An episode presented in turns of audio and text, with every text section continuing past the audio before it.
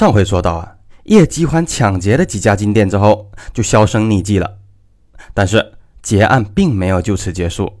两年后的一九九三年一月六日中午，弥敦道谢瑞麟金行突然闯进来一批蒙面劫匪。这伙歹徒同之前一样，穿着防弹衣，拿着 AK 四七。金行的职员不敢抵抗，交出了价值三百多万的首饰。经过两年前的案子之后，香港警方经过了改革。他们提高了快速反应能力，也给警方配备了较多的子弹，加强了枪战的训练。这伙劫匪刚刚抢劫十分钟，十几个警察就纷纷赶来了。可惜，警察仍然不是劫匪的对手。门口警戒的那名劫匪毫不犹豫地对警车连射十二枪。警察被 AK-47 扫射后，仓促地将车子停在远处。双方距离较远，警察的手枪难以准确击中劫匪。而这次，歹徒连续扫射十二枪，由于 AK-47 威力惊人，造成了误伤，一发子弹飞出了两百多米，击中了一名路过的女护士的头部，当场死亡。女护士惨死的时候已经有好几个月的身孕。在劫匪用 AK-47 扫射警察期间，一个游客正好拿着录像机，偷偷录下了当时的场面，并且发到了全世界。根据录像看，劫匪肆无忌惮地持枪站着连续射击。没有蹲下或者卧倒，他根本没有把香港警察放在眼里。此次抢劫造成了一名路人惨死，又被抢走了三百多万港币的财物。这还没完，短短三天以后，大埔道两间金店又被抢劫了。这一次，共有八名劫匪手持两支 AK-47 和多支手枪，抢劫了七百多万元的财物。这简直不可思议的事情。上一起抢劫才三天的时间，警方一定在四处搜捕啊！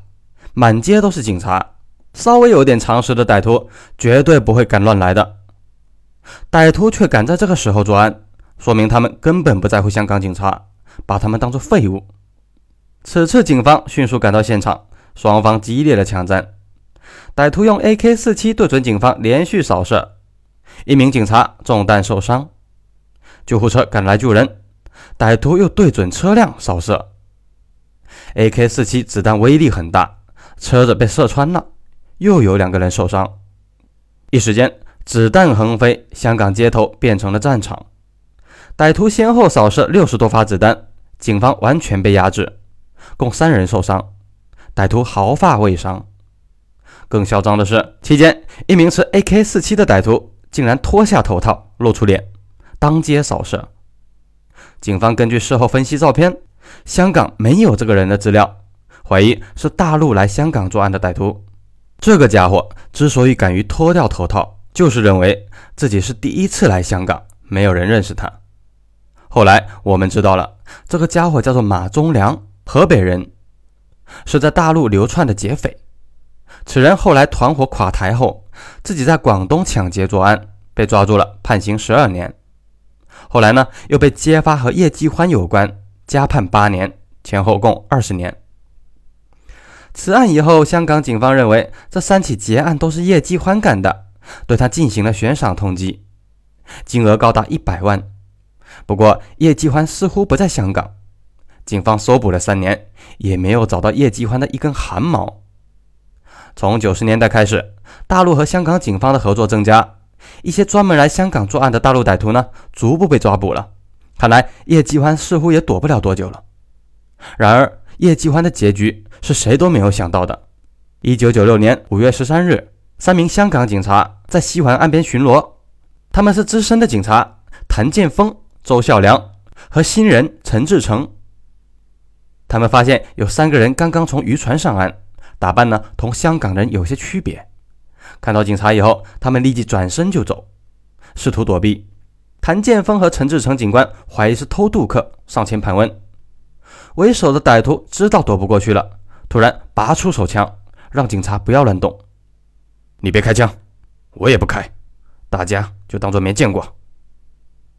这个歹徒过于拖大了，没有仔细观察，没有看到背后十几米外的周孝良警官。周孝良警官见情况危急。顾不上多想，拔枪对准这四个家伙，连开四枪。随后就有两种说法：一种是周孝良对准叶继欢背后开枪的，子弹呢直接击中了后背脊椎；另一种呢是周孝良从侧面对准叶继欢开枪的，四发都没有打中。但是呢，有一发子弹击中路灯后跳弹，正好击中叶继欢的脊椎。后来警方说是叶继欢枪下的冤魂报仇，子弹才会这样离奇的击中。总之呢，叶继欢的脊椎中弹了，导致下半身瘫痪，他当场躺倒在地，被警方抓住。他的两名同伙则趁乱逃走，其中一人被打伤了小腿。叶继欢没有死，也终身残废了。此生余下的时间只能坐在轮椅上。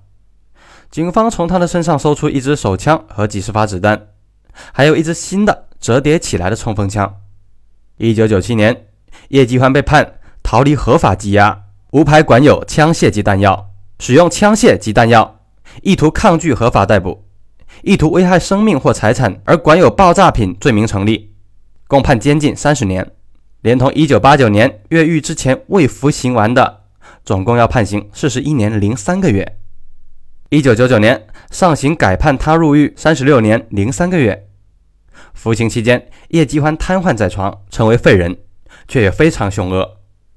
二零零九年，监狱医生为他清洗褥疮时，叶继欢认为他下手太重了，是故意修理自己。他突然抢夺一支圆珠笔，将医生的颈部刺伤了，差点就伤及了动脉。二零一五年。叶继欢又将一名狱警打伤。从2009年开始，叶继欢的身体状况开始急转直下，多次去监狱外面的医院治疗。夸张的是，叶继欢明明已经瘫痪了十多年，然而监狱方面仍然如临大敌，出动十多名全副武装的警员全程监视，防止他逃脱。2007年，叶继欢因为癌症死在监狱，时年55岁。叶继欢死的时候很惨。连吗啡都打上去了，都没有用。一起住在监狱医院的犯人回忆，叶继欢经常彻夜惨叫。监狱医院的条件不佳，只能提供这些医疗了。如果在监狱外面的话，至少还可以给他使用更强烈的止疼剂。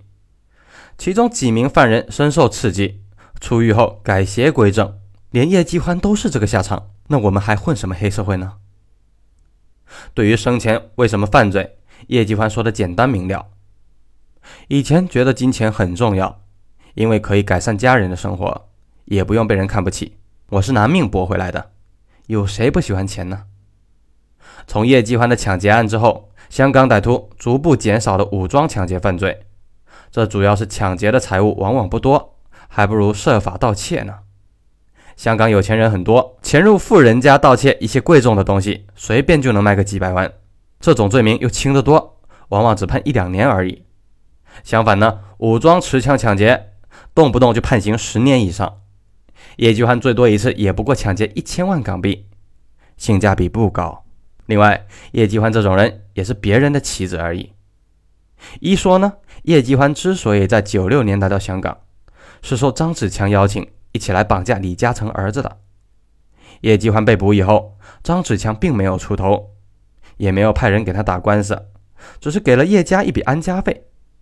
说呢，只有几百万，而张子强当时拿到十亿三千八百万，倒是叶继欢若干年前的雇主刘銮雄，他们两个人有过几面之缘。刘銮雄呢，让部下出面帮助叶继欢打官司。一说呢，张子强当年提议绑架刘銮雄，叶继欢认为刘銮雄为人还可以，拒绝了张子强的建议。刘銮雄知道后，心怀感激。叶继欢的出现对于香港的警方改革也有很大的促进作用。在叶继欢一伙手持 AK-47 作案之前，香港警察手枪里面只有象征性的装几发子弹，身上呢也不带子弹。同叶继欢枪战以后，香港警察不但进口大威力的左轮手枪，还强调每个警察必须携带至少十二发子弹，配备了快速上弹器。更夸张的是，以往女警是不用配枪的，叶继欢这一闹。香港新收的女警也必须一律配枪，这个就是驼枪师姐了。那好，咱们今天的案子就说到这里。有钱的捧个钱场，没钱的捧个人场。咱们下期再见。